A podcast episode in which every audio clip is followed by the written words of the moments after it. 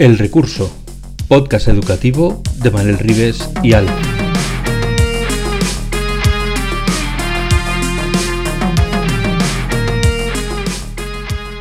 El Recurso es un podcast patrocinado por Golden Mac Edu, Grupo Catwin, tu especialista en soluciones pedagógicas Apple para el sector educativo. Si estás interesado en saber cómo la tecnología amplía las posibilidades de enseñanza y aprendizaje de tu centro, visita nuestra web edu.goldenmac.es.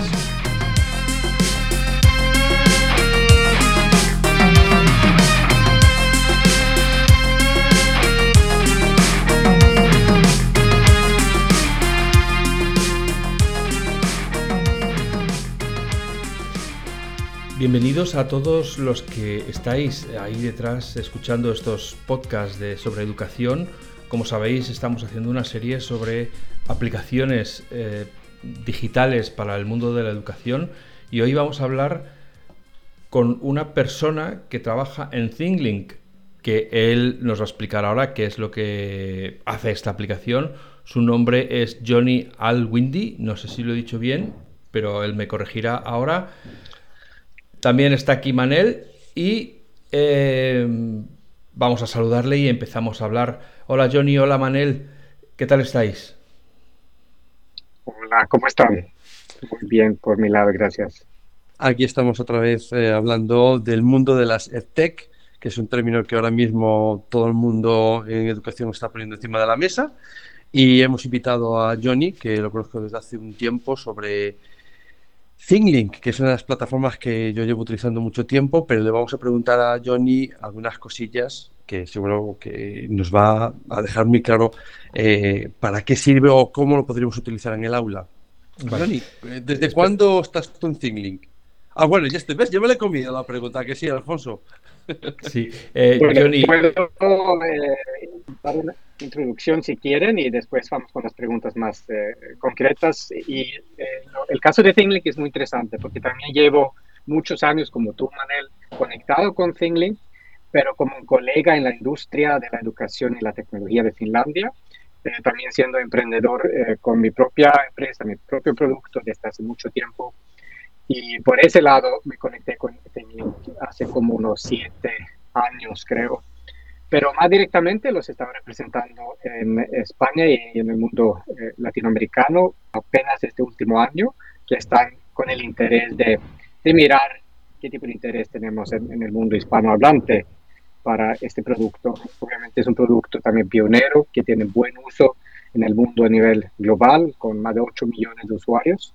Eh, y a la vez estamos viendo si los mercados hispanohablantes están listos para, para poner en uso este tipo de producto. Y para eso necesitamos pioneros como Manel también, que pone en uso estas pedagogías de una manera muy práctica, que sirven también como ejemplos a seguir, que nosotros quisiéramos resaltar en vez de simplemente mostrar cómo se hace en Finlandia y intentando a promover algo de Finlandia, sino precisamente resaltar esos casos de práctica, o sea, casos de éxito y uso práctico en este contexto en España para que los demás españoles tengan eso como la referencia local.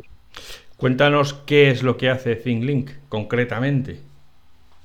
Pues concretamente eh, hace lo que dice la palabra ThinkLink, eh, prácticamente enlace cosas en el mundo virtual. Entonces, empezó con esa idea muy concreta con los hipervínculos, que se quería conectar con otros hipervínculos, otras informaciones, otros medios en el Internet.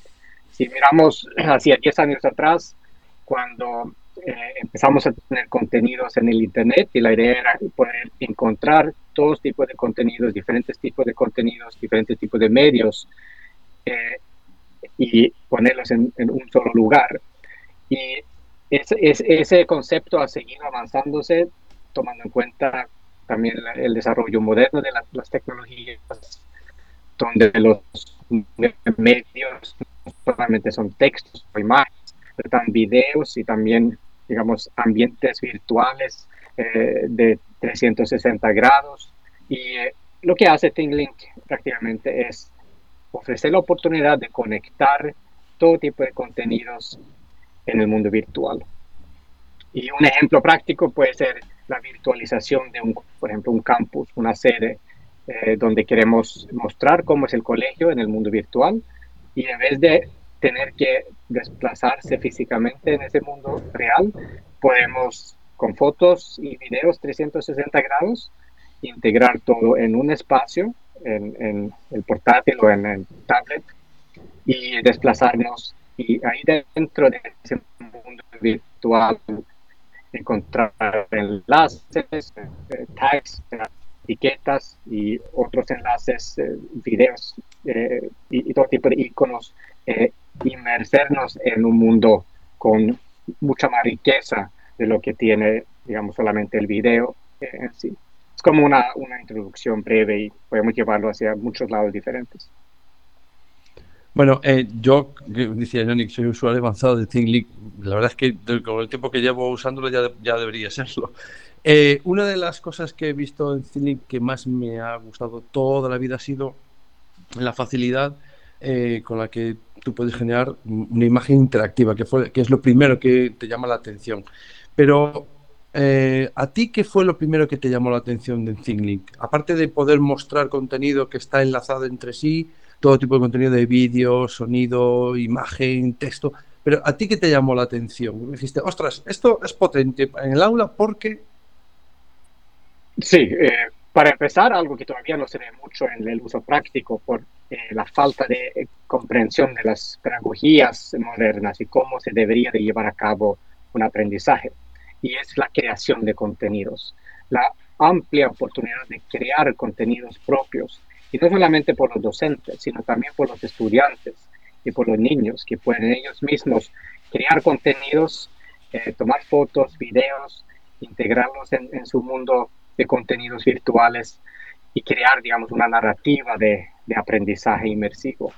Y, esa conexión ahora por la pandemia también hemos visto como algo bastante importante, la oportunidad de conectar lo físico y lo virtual y crear eh, aprendizajes muy inmersivos o experiencias y, entornos donde si estamos presentes en el salón podemos eh, utilizar ciertas herramientas y ciertos ambientes, ciertos contenidos eh, y crear ciertos contenidos. Y si estamos desde la distancia en la casa o en otro lado, podemos también hacer parte de esa, esa experiencia de aprendizaje, sin importar, digamos, el lugar específico.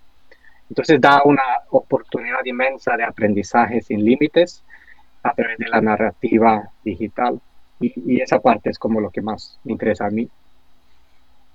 Em, uno de los módulos que más interés despierta ahora, quizás hay cierta moda y sobre todo porque hay un, como llaman los jóvenes, un hype enorme con el metaverso eh, ¿Cuál es tu visión de lo importante que puede ser eh, el metaverso, la realidad virtual en educación?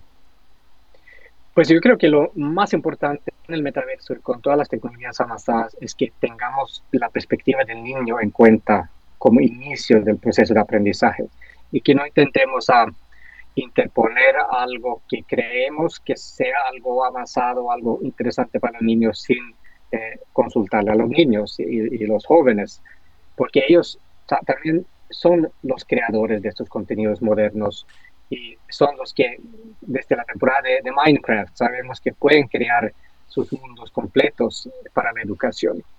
Y ahí sí como es elemento clave. Tenemos sí las herramientas técnicas como diseñadores gráficos eh, profesionales, podemos crear ambientes súper avanzados eh, con todo tipo de contenido excelente pero si no permitimos que los niños o los jóvenes hagan parte de ese proceso de creación, no les va a interesar tanto para empezar como para consumir esa información nomás. Eh, y además no, no van a estar aprendiendo, desarrollando esas habilidades críticas que hoy en día son más importantes que los conocimientos solamente. Entonces las informaciones, aprender de una manera muy avanzada en un mundo inmerso, eh, puede ser bueno y, más interesante, pero a la vez no permite la, el desarrollo de esas habilidades que podríamos permitir con estas herramientas si los niños y los jóvenes están integrados en el proceso desde el comienzo. Y esa es como la parte de la posibilidad, la, parte buena y la parte o sea, las ventajas y las desventajas con este tipo de tecnología desde mi perspectiva. Em, dile, Alfonso, que te veo en ganas de lanzar algo. No, es que eh, yo si me sigo poniendo, los que escuchan este podcast ya saben que mi, que mi posición es mantenerme absolutamente en blanco de, de la tecnología para poder mirar y escuchar con los ojos y con los oídos del que no está en la tecnología. Y me vas a perdonar, pero no estoy muy seguro de que un profesor o un maestro que esté escuchando este podcast, después de todo lo que hemos hablado, haya entendido muy bien exactamente qué es lo que puede hacer, con, es decir, cómo lo lleva eso a su aula. Yo soy un maestro que quiero empezar a hablar un lenguaje más parecido al de los niños, al, que a la realidad en la que viven mis, mis alumnos. Eh, ¿qué, puedo hacer? Con, ¿Por qué tendría que usar ThinkLink? ¿Para qué? Pues una manera de verlo eh, desde una perspectiva muy básica es verlo como el papel y el lápiz de hoy en día. El papel y el lápiz de los niños. O sea, si tú quieres que un niño se exprese, que te cuente lo que piensa y lo que sabe de algún tema, eh, si eh, le pides escribirlo con un papel y lápiz, no se va a poder expresar de una manera muy fluida y, no muy enriquecedora. Pero si le das esas herramientas modernas, como la cámara, con la posibilidad de, grabar un video, narrar eh, un cuento y además dibujar algo que se puede fotografiar y subir, digamos, eh, a la plataforma ThinkLink, que, donde se puede crear una presentación interactiva. Simplemente con el hecho de permitir que los niños lo hagan sin instrucción, nos va a enseñar cómo funcionan esas herramientas. Es como descubrir de nuevo el papel y lápiz, la escritura como tecnología. Pero nosotros como generación más vieja no sabemos aprender de la misma manera. Tenemos que dejarnos llevar y observar lo que hacen los niños con esas herramientas. Y los ejemplos a seguir, los colegas que han eh, jugado con esas herramientas durante, durante mucho tiempo. Y no es de entender antes de poner en prueba, sino es de experimentar y tener esa mente científica científica, como docente y, permitirnos hacer experimentos, primero pequeños, dejando que los niños eh, prueben eh, estas plataformas y, nos muestren qué se puede hacer con ellas. O sea, tampoco, o sea, yo por ejemplo no, no entiendo eh, el TikTok lo suficientemente como para ser un usuario basado en TikTok, pero sé que hay educadores en el TikTok que se conectan con los niños y inspiran a muchos niños a aprender. Y también hay hashtags, eh, etiquetas en TikTok que, llevan a los niños a aprendizajes eh, muy profundos, como la literatura, por ejemplo, está eh, subiendo por primera vez en muchos años gracias a un hashtag, el BookTik o TikBook, que es un hashtag dentro de esa plataforma de los jóvenes. Entonces, la idea es dejar que se ponga en uso estas plataformas y ahí sí podemos guiar el uso hacia propósitos productivos. Y eso es lo que yo veo como el rol importantísimo del docente y de los padres, guiar de manera eh, pedagógica, eh, con inspiración, con eh, facilitación y con ejemplos a seguir, de pronto no tecnológicos, pero con cuentos, con grandes, digamos, ejemplos del mundo, de cómo, cómo han sido las cosas anteriormente, pero sin intentar decirle a los niños cómo aprender hoy en día, porque hoy, por tener la información por todos lados, la idea no es entregar información ya no más, sino dejar que los niños aprendan a navegar ese mundo de información que está ya en exceso en cuanto a los contenidos. Em, tú eres finés, tú eres de origen finés, sigues viviendo en Finlandia sí, soy eh, mitad finlandés y mitad sueco, o sea, sueco y eh, finlandés doble nacionalidad. Y, además hablas español y entiendo que inglés. Seguro que no me sorprendo si hablas francés y alemán casi seguro también. Voy mal. No, pero alemán sí eh, es mi quinto idioma. Bien, vale. Entonces, ¿en qué momento tú, em, con toda esta riqueza lingüística que tienes encima, que te puedes mover prácticamente por el 100% del, del globo, eh, decidiste que tenías que mostrar estas tecnologías, entre ellas ThinkLink, de la que estamos hablando, a otros colegas educadores. Pues eh, yo empecé mi carrera con la educación y la tecnología más o menos en el 2008, después de haber, trabajado como economista y emprendedor en Colombia, eh, también como docente un año.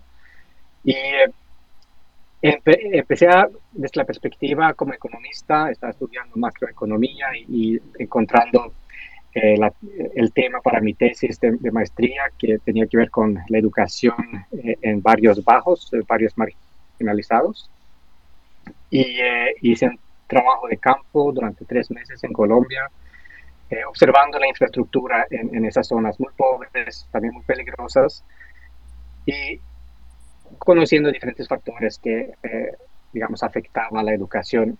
Y también empecé a estudiar, investigar y, encontré una investigación del señor Sugata Mitra, que de pronto conocen, y que había estudiado el hueco en la pared en la India y después eh, con la tecnología mostrando cómo los niños pueden aprender de lo que sea, donde sea. Y empecé a intentar replicar sus estudios y, mirar cómo podríamos, eh, digamos, utilizar sus experimentos y sus teorías en, América Latina. Y eh, por ese lado empecé a conectarme más con la tecnología, y primero en el 2008 con una tecnología de Estonia, que intenté llevar hacia adelante en, Colombia, pero siempre con el interés de contribuir eh, de alguna manera en el campo de la educación en América Latina y en zonas de marginalizadas donde no llegaban ni los docentes. Entonces entendí que la tecnología puede llegar a cualquier esquina del mundo eh, si invertimos en eso, hasta en lugares donde eh, los docentes no pueden ni siquiera llegar. Entonces eso fue como el propósito que, encontré y, obviamente después de, regresar a Finlandia hace unos 11 años, eh, y como emprendedor me conecté con la investigación pedagógica también de la Universidad de Helsinki, que está observando cómo los niños aprendían a través de la narración de historias con YouTube y con los medios sociales, las, eh, eh, las aplicaciones móviles. Desde el 2007-2008, como eso eh, volvió como un fenómeno, empezamos a, a, estudiar cómo utilizar esas tecnologías modernas, pero en un formato pedagógico. Y por ese lado, eh, llevo por ahí 10, 7, 7 años más o menos conectado con diferentes tecnologías en Finlandia, siempre conectados con la pedagogía, eh, la investigación pedagógica. Y bueno, por ese lado, más o menos en términos generales, está, está mi interés. Em, Finlandia siempre se ve como el objetivo a alcanzar. No sé si sois vosotros muy conscientes de que el resto del mundo casi siempre mira a Finlandia como... A veces somos capaces de ser como ellos, eh, a nivel de educación me refiero.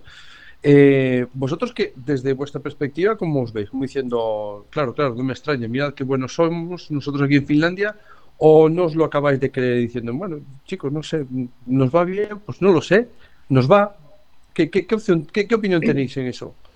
Sí, yo creo que es muy importante combinar fortalezas, como en un eh, pequeño grupo de niños trabajando en un proyecto, importante complementarse entre ellos, combinar fortalezas. Y creo que Finlandia tiene muchas fortalezas académicas, eh, por también ser una nación interesada en la escritura y por haber, pues después de la Guerra Mundial, Segunda Guerra Mundial y por mucha crisis, Finlandia es un estado muy joven que también puede servir como un ejemplo a seguir eh, en cuanto a cómo cambiar un estado desde la situación de una crisis total, pobreza total, hasta ser un referente mundial.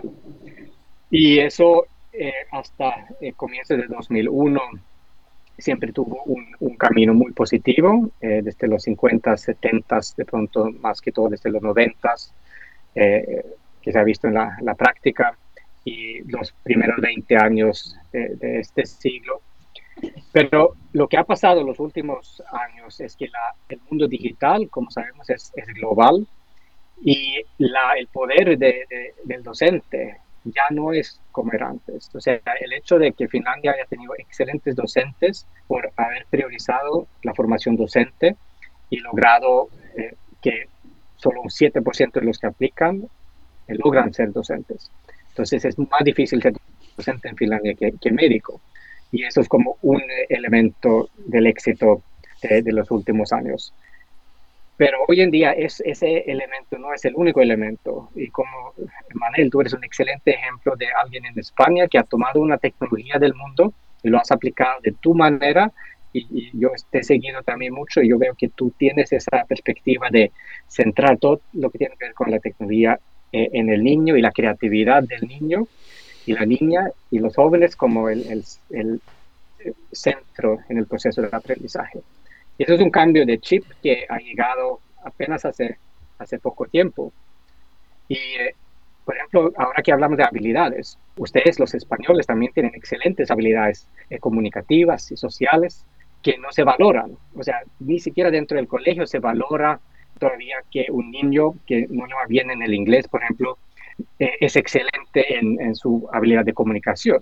Muchas veces observo que los niños con más problemas académicos son los que mejores relaciones sociales tienen con sus eh, docentes, porque hablan mucho con los docentes, tienen una amistad, pero informal, y no tienen notas de eso. ¿no? Nadie sabe que, que tiene esa competencia de, de, pronto para ser un buen youtuber, que hoy en día ya es una carrera.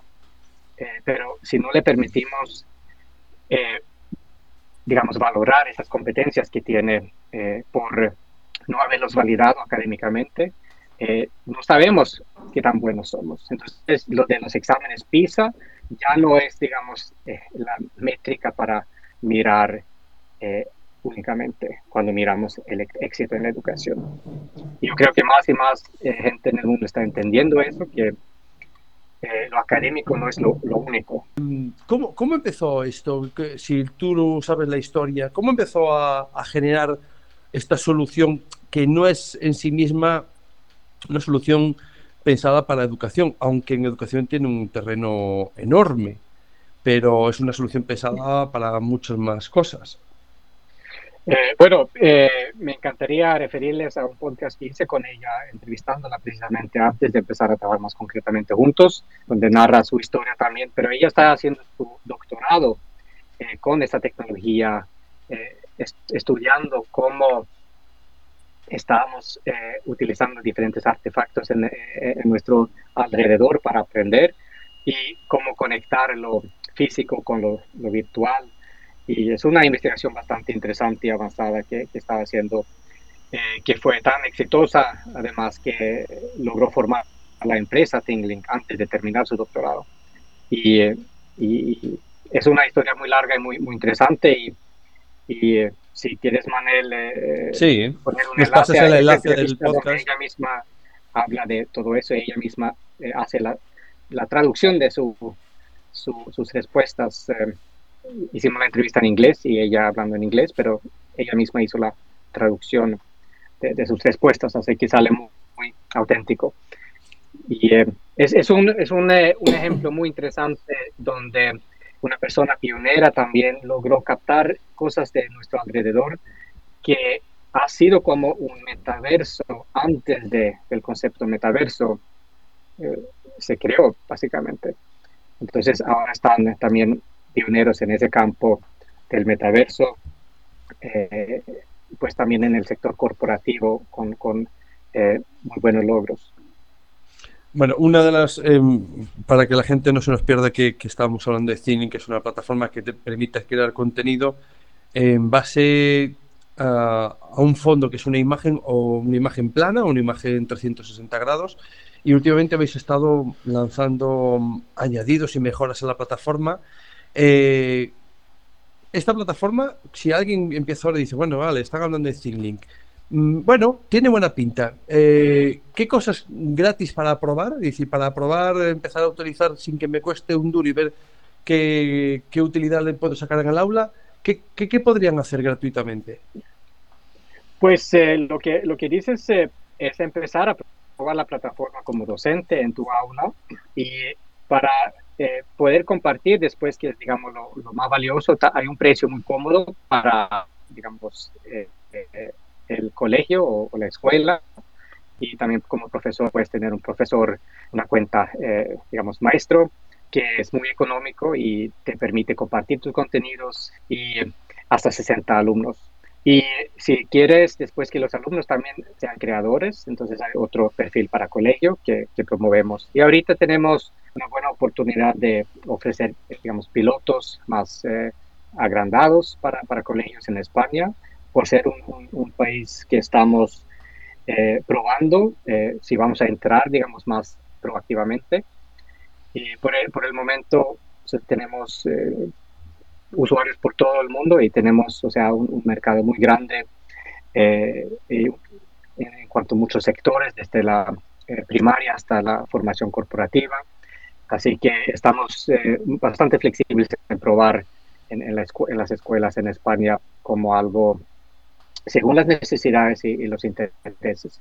Pero lo que queremos encontrar es también buenos socios en España que quisieran eh, priorizar una asociación con ThingLink y eso también nos permitiría hacer más proyectos más grandes también dedicados a España con contenidos y formaciones en español. Bueno, hay que decir que explicar lo que hace ThingLink, eh, que es una plataforma que utiliza mucho la imagen como base, solo con audio es bastante complicado. Pero por resumirlo en cuatro palabras, sería una plataforma en la que lanzamos una imagen de fondo, que bien puede ser plana o puede ser una imagen en 360 grados que podemos conseguir pues, con cualquier cámara de, 360 grados de, que hay en el mercado. Y, y, sobre ella generar puntos de información que pueden ser bien texto, puede ser vídeos, pueden ser imágenes, pueden ser imágenes sonoras, puede ser eh, enlaces a otros lugares e incluso hacer un recorrido eh, virtual pasando de una imagen a otra. Y eso es la parte que a mí me parece más eh, reseñable de la plataforma, de la facilidad con la que se pueden crear estos contenidos y sobre todo a nivel de como profe hubo un antes y un después en el momento en que el alumnado podía ser creador, que es, como lo has dicho, es mi, mi forma un poco personal de ver cómo cómo consigo que los alumnos y las alumnas mm, sean más competentes. Y ese punto de inflexión es la posibilidad de que los alumnos creen contenido de forma colaborativa y que lo puedan emitir. Entonces te puedes encontrarte con gente hablando del Museo del Prado que saca una imagen en 360 grados y habla de cada uno de los cuadros que, que tienen dentro, pueden hablar de un ecosistema o pueden hablar eh, pues de las pirámides. Yo recuerdo además que hace muchos años, cuando yo trabajaba en Murcia, tenía un niño que prácticamente analfabeto, que le, le gustaba muchísimo el mundo griego y mm, casi no sabía escribir y tenía muy pocas ganas de escribir. Así que le propuse que, que, que escribiese, que, que, hiciese un thingling sobre el Partenón y allá fue. Y lo tiene con un montón y lo sigo guardando eh, como oro en paño en la plataforma en Cynic, se puede ver allí el contenido del Partenón, eh, bueno, espectacular. Y a mí me, ahí es cuando yo me di cuenta la riqueza de, lenguas que podías, de lenguajes que podías utilizar en esta plataforma y crear un contenido que era súper sencillo de, hacer llegar, que se puede ver en cualquier lado. Una de las cosas que no ha dicho eh, Johnny es que este entorno, que además, como estamos diciendo, se puede ser en 360, en VR, nos permite generar mundos en realidad virtual que no solo puedes ver en un ordenador o en la tablet, es que lo puedes ver en el móvil y conectar el móvil a unas gafas y estar tú dentro de ese mundo.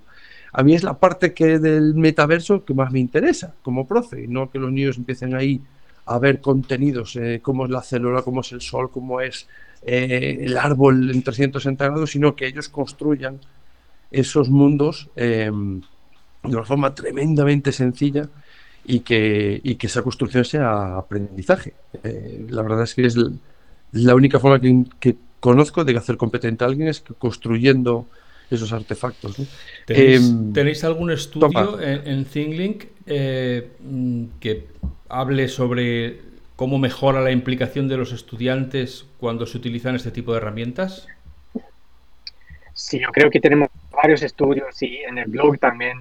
Hay mucho en inglés eh, eh, por el momento, pero hay mucha información, muchos estudios hechos y, les puedo también buscar unos enlaces para enviarles después. Algo que quería resaltar, algo que ha dicho Manel, que es súper importante, y, no es solamente el uso, digamos, pionero de Manel en, en, en cuanto a la forma de lograr activar a los alumnos a también ser los creadores de los contenidos, que es algo que, es exitoso en sí, sino es algo que, que utilizar como referente eh, pedagógico para toda España y para todo el mundo, porque no es algo único, algo experimentado en un caso aislado, sino es algo que sigue los currículos nacionales de educación modernos. O sea, el currículo nacional de Finlandia prácticamente obliga a que los niños sean creadores también de contenidos.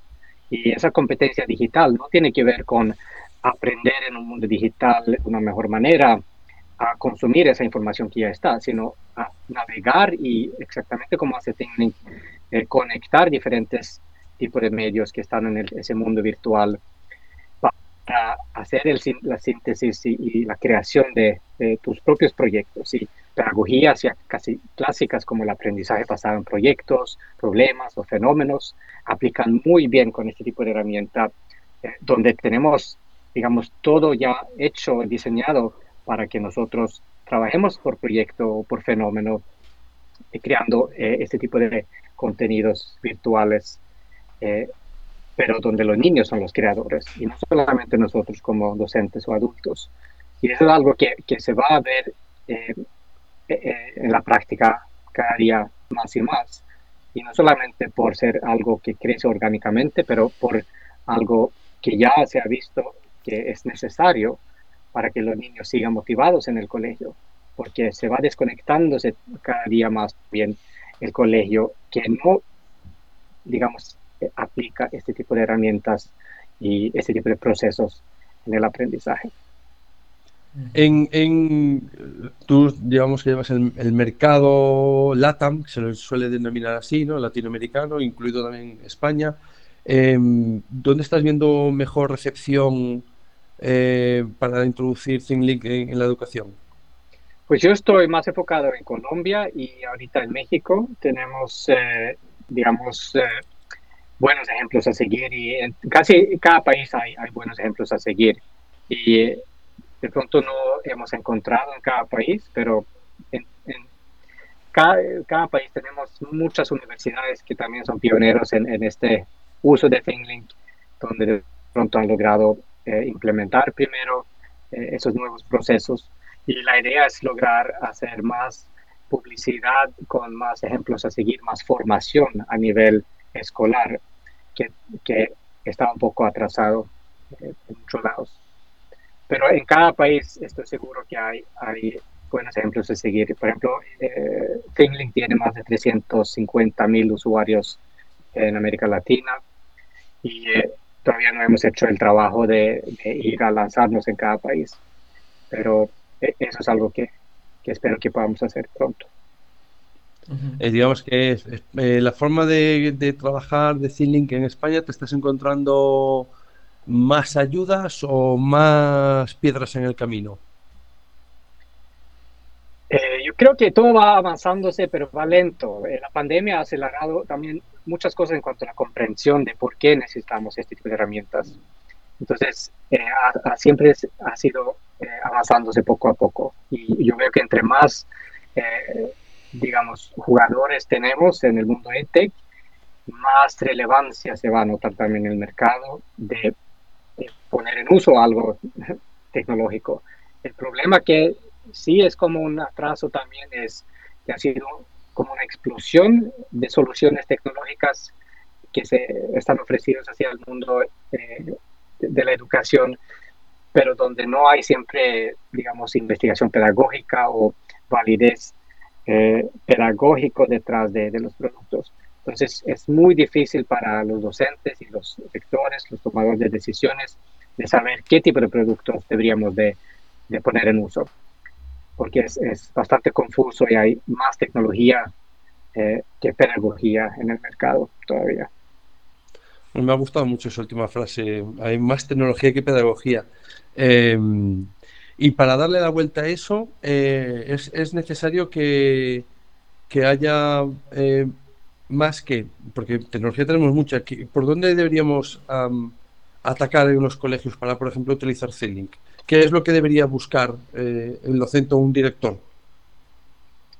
Pues en cuanto a ThinkLink, es encontrar profesores interesados en experimentar eh, con el uso de la plataforma y encontrando casos como tú, Manel, eh, personas muy interesadas en poner en uso algo avanzado, moderno, pero con buena pedagogía alguien muy interesado y alguien que también permita que los niños sean los actores principales en el uso de la plataforma.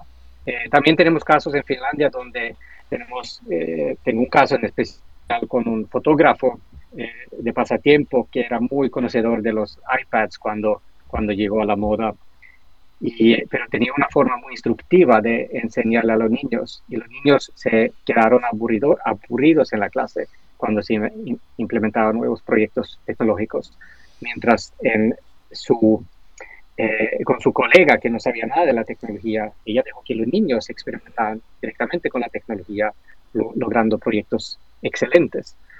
Entonces esa es la, como la, actitud que se necesita. Primero el interés por dejar que los niños experimenten con algo nuevo y la actitud de, de entender que los niños sí son capaces de aprender de lo que sea prácticamente y no necesitan de nuestra expertise, nuestro conocimiento tecnológico para lograr algo grande con, la tecnología. Tú representas a, varias empresas, todas entiendo que más o menos de origen finés o esa zona. Eh, ¿Hay un interés por exportar vuestro modelo o, es, o eres tú el perfil de persona que está interesado en ello? Sí, yo busco encontrar lo mejor de la pedagogía finlandesa, o sea, hablamos de pedagogías modernas a nivel universal, que lo que se ha investigado, digamos, en la Universidad de Helsinki o en las universidades de Finlandia, no es necesariamente algo finlandés, porque se estudia de todo el mundo, o sea, ese gran Ken Robinson era uno de los pioneros en cuanto a la creatividad en el aula, y se ha estudiado mucho en Finlandia, pero lo, lo único, creo, todavía en Finlandia es que tenemos buena conexión con los colegios, entre las universidades y los colegios donde se busca implementar proyectos eh, de investigación a nivel escolar, donde por ejemplo tenemos la Universidad de Laponia, eh, que es un caso interesante. se conectó con todos los colegios de la zona para realizar un proyecto con otra plataforma que representó Edvisto para la narración de videoproyectos. Entonces, eh, la iniciativa se tomó desde la universidad, pero después se logró conectarse con todos los colegios de la zona. Y es la práctica que de pronto quiero representar, que casos, tenemos casos eh, en la práctica en Finlandia que ha logrado muy bien, pero también ahora más que nunca encuentro esos casos por todos lados. Entonces hay casos del Amazonas en Colombia donde puedo mostrar que ahí logramos un gran proyecto y ese caso lo muestro aquí en Finlandia cuando la gente cree que no se puede. Entonces, y en España hay casos donde que queremos resaltar para América Latina también o para España en general. Entonces, es, la implementación con pedagogía moderna y la pedagogía moderna puede llegar de cualquier universidad o también profesor, los profesores en Finlandia normalmente están bien conectados con la investigación, tienen una mente científica y eso nos ha permitido de pronto realizar ese tipo de proyectos, no sé si más que en otros países, pero, pero en, en buena frecuencia. Y si encuentro buenos modelos pedagógicos que toman en perspectiva la creatividad, que hay un colegio en Cartagena, el, el, colegio que quiero mencionar, que es un pionero en cuanto a una carrera para ser youtuber, el eh, International School of Cartagena, creo que se llama, eh, este año implementó un currículo para ser youtuber. Ellos trabajan mucho en el emprendimiento y los cuatro, los cuatro Cs, que son la comunicación, la creatividad, pensamiento crítico y, eh, y el colaborativo, ¿no? Y, la colaboración. Eh, yo eh, resalto mucho la colaboración, la creatividad en la colaboración. Y, si veo casos así, no importa de dónde salen. La verdad es que yo diría que una de las diferencias más notables entre Finlandia y, y el caso español es esa conexión que existe entre la universidad y la escuela, que aquí son mundos por desgracia, todavía muy separados. Hay casos aislados de gente sí que, conecta, pero es muy aislado. Parecen mundos que estén tratando de temas muy diferentes y al final todos estamos hablando de lo mismo.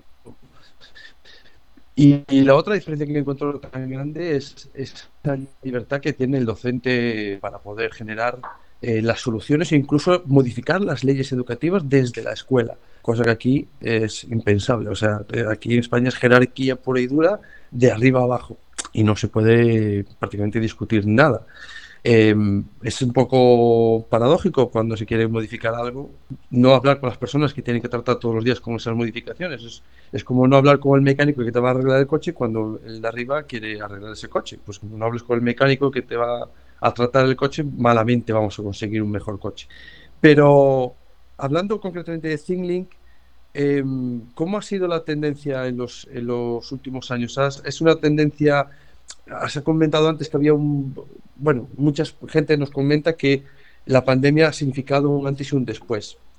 Yo no lo tengo tan claro, que yo no tengo tan claro que haya un antes y un después. A lo mejor hay un antes y un después en número de usuarios, pero en la práctica, en la práctica pedagógica, como dices tú, con tecnología, ¿has notado esa diferencia en la pandemia? ¿Has notado que hay un cambio realmente? Dices, ostras, esto antes no pasaba y fíjate ahora cómo hace un uso diferente. ¿Tú lo notas? Eh, pues mira que en el 2020, a mediados de 2020, sí hubo, digamos, un aumento bastante notable. Pero un año después, en el 2021, eh, a mitad de 2021, ya se está normalizando eh, hacia el nivel pre-pandemia. Y entonces no ha sido nada estable el crecimiento, ha sido como de experimentos, pruebas, pero precisamente por la explosión de soluciones. Yo creo que se ha puesto en prueba muchas cosas a la vez en vez de aumentar el uso de, digamos, unas cuantas plataformas. Y eh, lo que pasó en el caso de ThingLink es que se logró un gran aumento en la, eh, el mundo corporativo, porque había mucha necesidad de formación corporativa, donde se nota que listo, no tenemos de pronto las herramientas modernas para formarnos, pero y por ese lado ha sido más estable, porque ahí no hay burocracia, burocracia como en el sector educativo, se toman decisiones y, hay presupuestos, se invierte y se logra ver los resultados y, es fácil seguir eh, invirtiendo. Y ese es un segmento que ha crecido bastante en, nuestro caso. Y ahí si yo quisiera, digamos, volver a, al sector K12, la educación básica, y, intentar encontrar esos tomadores de decisiones a nivel municipio, ciudad, eh, hasta el Ministerio de Educación y, resaltando la necesidad de hacer un gran cambio, porque si no cambiamos vamos a estar aumentando esa brecha entre colegio y mundo laboral aún más. Y no solamente eso, sino eh, los niños van a ver cada vez el colegio como algo irrelevante para su futuro. Hay muchos niños ya desde hace varios años desde antes de la pandemia, que ya se veía, entran al colegio a los siete años con muchas ganas de estudiar y aprender y se decepcionan y a los nueve años saben que van a ser youtubers. Eso es su creencia, creen que eso es algo viable y lo del colegio es algo eh, que no es importante, que es algo que toca hacer porque sí, pero no, no entienden el gran beneficio que es tener una educación, porque eh, lo vemos como algo obligatorio y no como un un gran privilegio poder estudiar.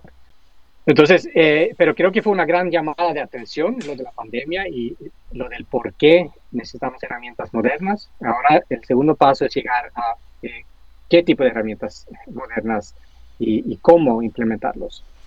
Hasta con la mejor herramienta, si la implementación es eh, equivocada, más instructiva en vez de facilitadora de, de creatividad en colaboración, entonces no se logra buenos resultados. Tenemos que profundizar ese conocimiento de la pedagogía, del proceso de aprendizaje, la psicología del aprendizaje, de cómo funcionan los cerebros de los niños.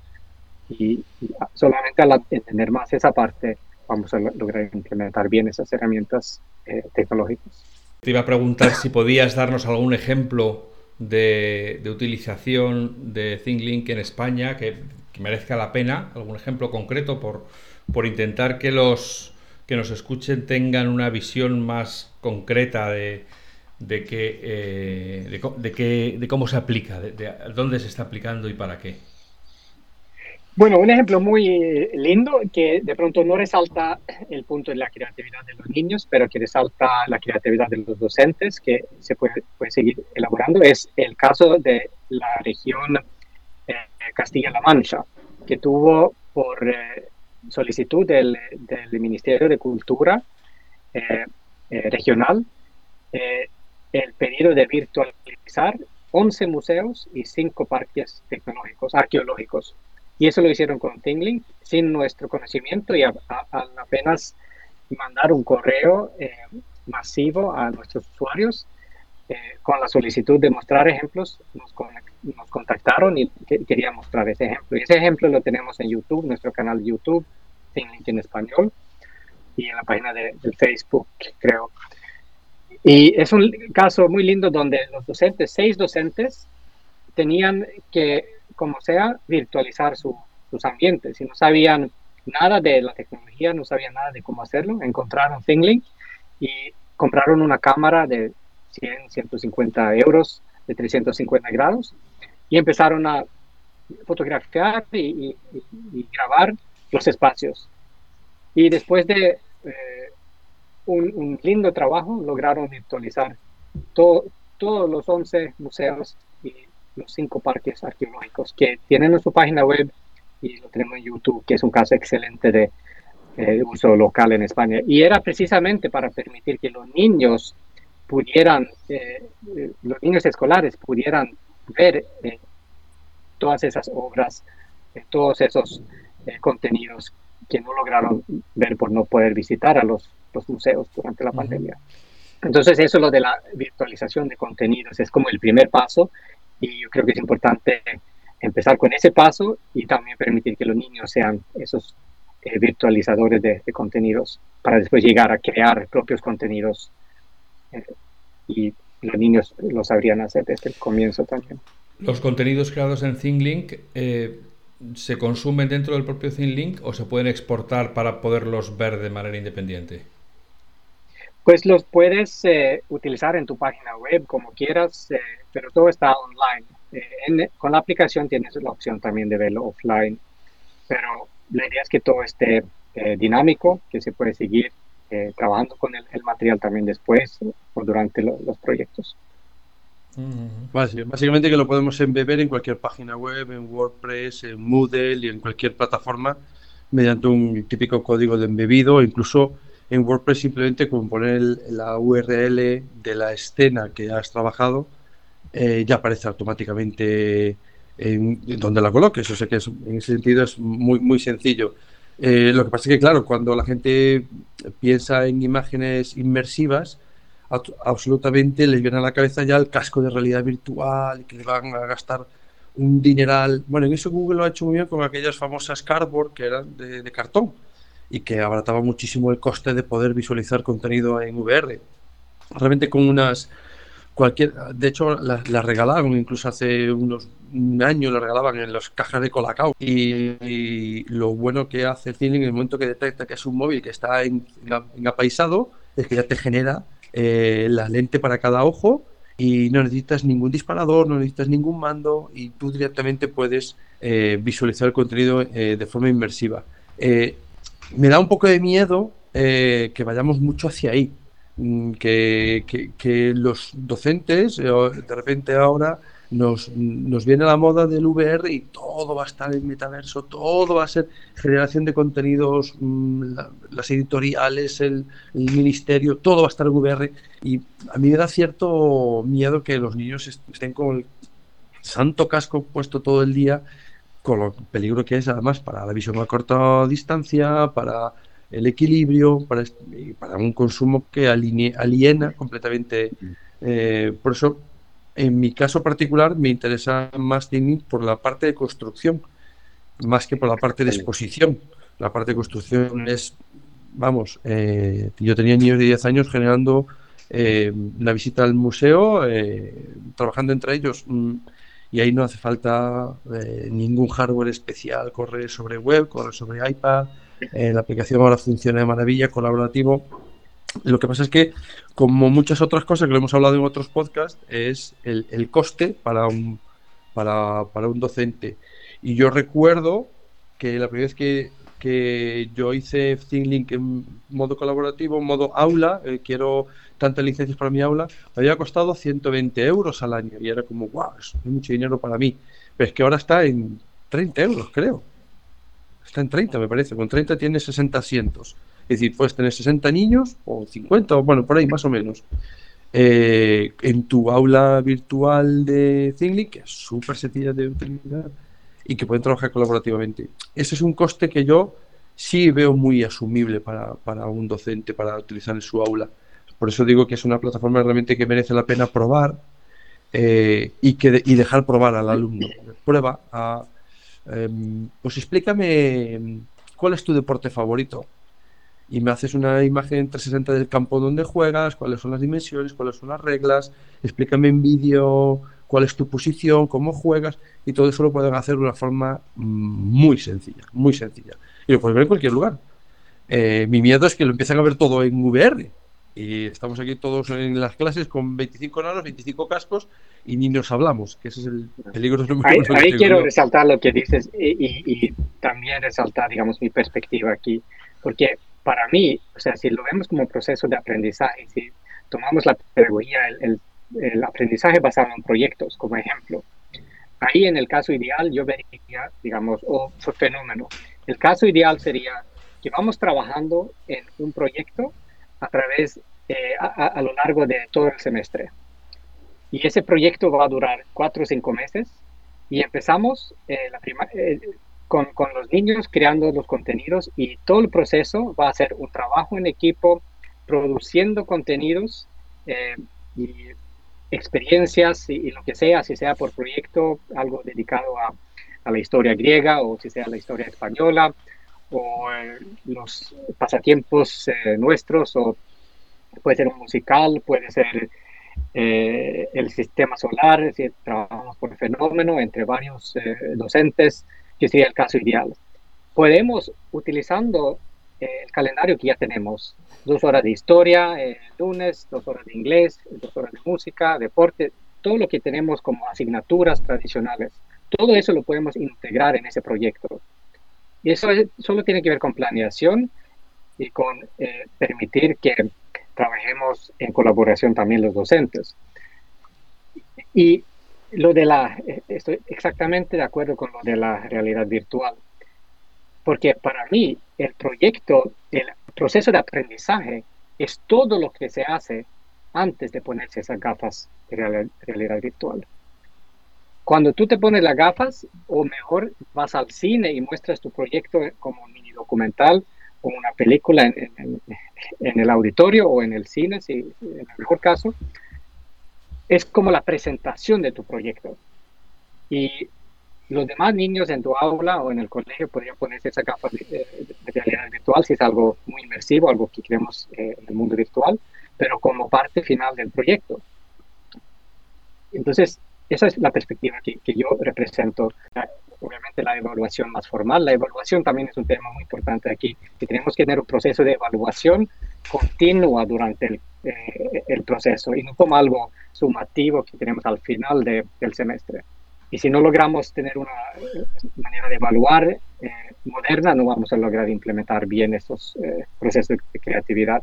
Pero imagínense eso. Entonces, al final de, del semestre es apenas cuando vamos a consumir los proyectos, las informaciones que los niños han estado creando, produciendo durante todo el semestre. Y durante ese semestre, sí o sí, hemos desarrollado esas habilidades críticas para lograr ser ciudadanos productivos, trabajadores productivos, emprendedores y todo lo que queramos. Y aún más eh, y adicional a lo que, lo que queremos desde ya, eh, que, tengan también buen conocimiento profundo de, los temas que hemos trabajado. Porque eso es como el caso de Finlandia. ¿Por qué Finlandia logró ser eh, exitoso en, los exámenes PISA? Todo el mundo se, ha preguntado por qué Finlandia logró, pero no han tomado, digamos, la lección en cuenta en la implementación. O sea, hemos tenido ministerios de educación por todos lados del mundo eh, investigando el caso finlandés y lo que sí resaltamos es que cuando implementamos la buena educación de calidad para todos en los 70 y empezó a tomar efecto en los 90 y cuyos resultados vimos apenas en el 2001 y hacia adelante en los exámenes PISA, fue la no estandarización de los exámenes. Mientras Suecia y los Estados Unidos, Canadá, eh, Austria, Australia, todos los países que están también reformando sus sistemas educativos, implementaron los exámenes Finlandia ha puesto por otro lado y ha puesto también por la formación docente y el proceso individual de cada niño. Lo que hemos visto como resultado de esa, digamos, autonomía a la hora de aprender o enseñar son excelentes resultados en, los exámenes estandarizados, pero nunca nos enfocamos en los exámenes estandarizados. Y eso es algo que también digo que vale la pena experimentarlo. Si queremos una mejora, un cambio, hay que experimentarlo. No podemos tener, eh, quedarnos con lo que tenemos por miedo a fracasar si ya nos consideramos no exitosos en lo que hacemos. Y mi garantía prácticamente es que los, si ponemos esos exámenes al final de ese semestre de proyectos creativos, vamos a tener mejores notas para todos los niños que sin ese proceso. Em, yo lo voy a resumir de la siguiente manera, porque lo que has dicho me, concuerdo contigo al 100%, y alguna vez lo tengo explicado como que hay dos cosas que hace Finlandia desde hace mucho tiempo, y es trabajar a muy largo plazo, no esperar a los resultados de mañana, sino esperar a que estos vengan en mucho, mucho tiempo, eh, dar libertad al docente y no trabajar para conseguir esas notas. Y por desgracia, muchos países eh, quieren mejorar directamente, o sea, quieren ser mejores en PISA haciendo mejor PISA cuando Finlandia acaba siendo buena en PISA precisamente porque no le importa lo que pone PISA y llegan a esos buenos resultados. Y curiosamente todos quieren aquí arañar décimas en PISA haciéndonos bueno, haciendo exámenes estandarizados de PISA. Sí, quieren copiar los resultados, pero no copian el proceso. Exactamente, exactamente. Y eso es un error de base enorme. De que estamos hablando poco, pero de verdad que em, a la gente le invito que, que, lo, que lo pruebe y que le deje a los nanos probar, que es muy sencillo de utilizar y, y unos resultados espectaculares como práctica educativa. Pero una de las últimas cosas que, que habéis añadido que a mí me parece muy interesante a nivel educativo es la incorporación de itinerarios.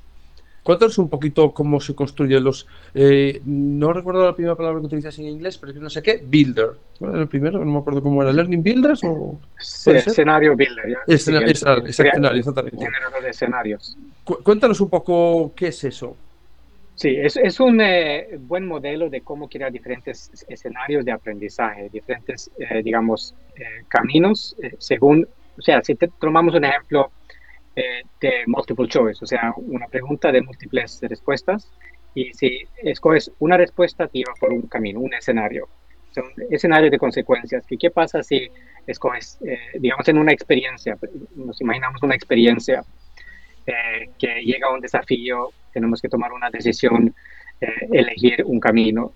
Y si escogemos este primer camino, nos lleva esta experiencia, ese escenario, que puede ser simplemente un, un error eh, en la respuesta que escogiste, la respuesta equivocada.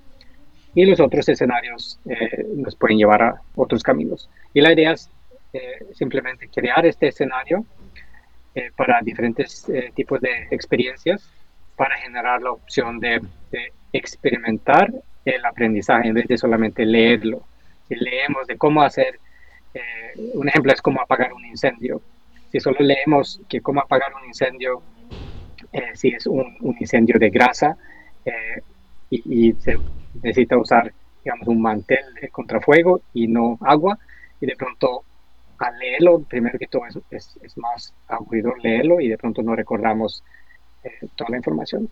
Pero si tenemos ese generador de escenarios que nos muestra a través de imágenes y videos lo que pasa si por diferentes caminos, tenemos esa experiencia de aprendizaje, que es como una experiencia virtual que nos permite crear muchas experiencias de, aprendizaje a través de simplemente utilizar la herramienta.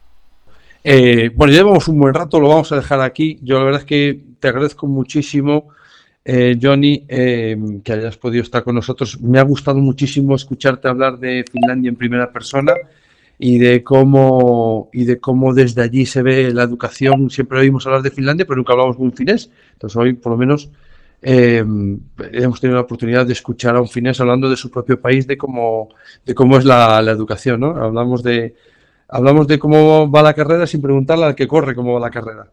Y, te agradezco muchísimo que nos hayas hablado de ThinkLink y luego eh, invitamos a todo el mundo que era educadores o no, porque la, verdad es que he visto ejemplos de ThinkLink desde gente que está aprendiendo eh, cómo funciona un laboratorio y ves en, VR, en vídeo, cada una de las cosas que están en un laboratorio y cómo se etiquetan y que pueda la gente ver cómo, cómo utilizarlas, e incluso con vídeos de demostraciones dentro he visto cosas realmente muy potentes y, en educación pues yo lo llevo usando y lo recomiendo muchísimo. Alfonso, estás aquí de vuelta. no, muchísimas gracias a ti, Manel, y muchas gracias a Alfonso. Y con mucho gusto eh, hago una continuación y estoy planeando unos viajes a España y me encantaría poder conectar y, presentar también eh, todo esto en persona y estamos creando eventos en España, planeando eventos eh, pedagógicos, encuentros hispano-finlandeses. empezamos con uno en Madrid hace poco y vamos, a, vamos a regresar y vamos a estar más presentes en España si todo sale bien este semestre que, que sigue. Pues eh, muchas gracias Johnny por, habernos acompañado en este rato y por habernos explicado más en profundidad en qué consiste esta plataforma de, creación y de colaboración que es ThinkLink. A todos y todas eh, los que nos seguís, los que estáis buscando recursos para poder enseñar, para poder educar, para poder transmitir mejor los eh, contenidos, los conocimientos, os agradecemos que estéis ahí semana eh, a semana preguntando y ayudándonos a, hacer cada vez mejor este podcast y eh, seguro que nos escuchamos de nuevo muy pronto. Gracias.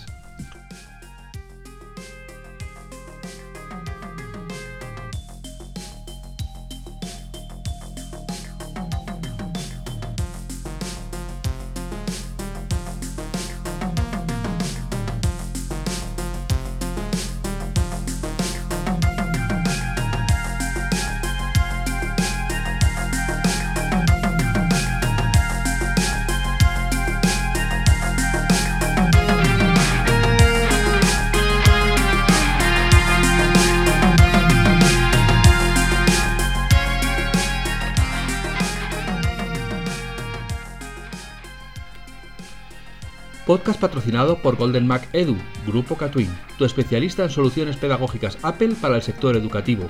Si estás interesado en saber cómo la tecnología amplía las posibilidades de enseñanza y aprendizaje de tu centro, visita nuestra web edu.goldenmac.es.